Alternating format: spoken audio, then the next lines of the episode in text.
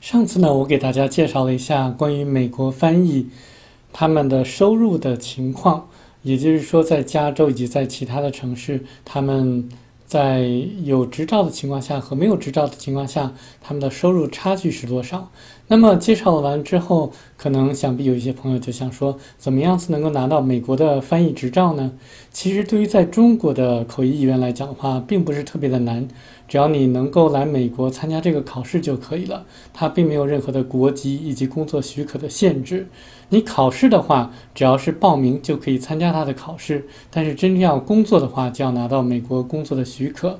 但是呢，这个执照的含金量还是非常高的，所以不妨大家可以来美国来尝试一下。那么给大家介绍一下这个考试。首先呢，你要通过它的一个笔试的考试。那么笔试的话，它主要考你英文的能力。你只要托福能够达到五百分或者五百五以上，就绝对没有问题。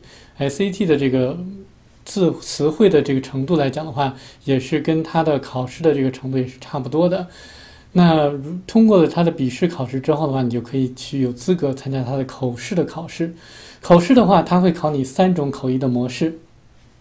第一种就是交替传译，它就会放大概三到六分钟的对话，你呢就把英文翻译成中文，然后再把中文翻译成英文就好了。整个全程都是录音的。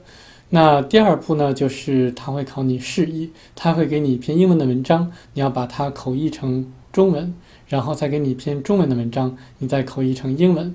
那第三部分呢，就是同声传译，它呢会给你放一段录音，大概两分钟到四分钟的长度。呃，那你呢就把这段英文的录音呢口译成中文就可以了。他呢之后就会把整个过程之中录下来的磁带呢给两个考官来去进行评分。呃，如果要是两个考官都认为你通过了的话，那你就通过了；如果他们两个人都认为你没有通过的话，你就没有通过。如果一个人认为你通过了，另外一个人认为你没有通过的话，那么他会把你这个磁带会送给第三位考官，由他来去评判，说你到底有没有通过这个考试。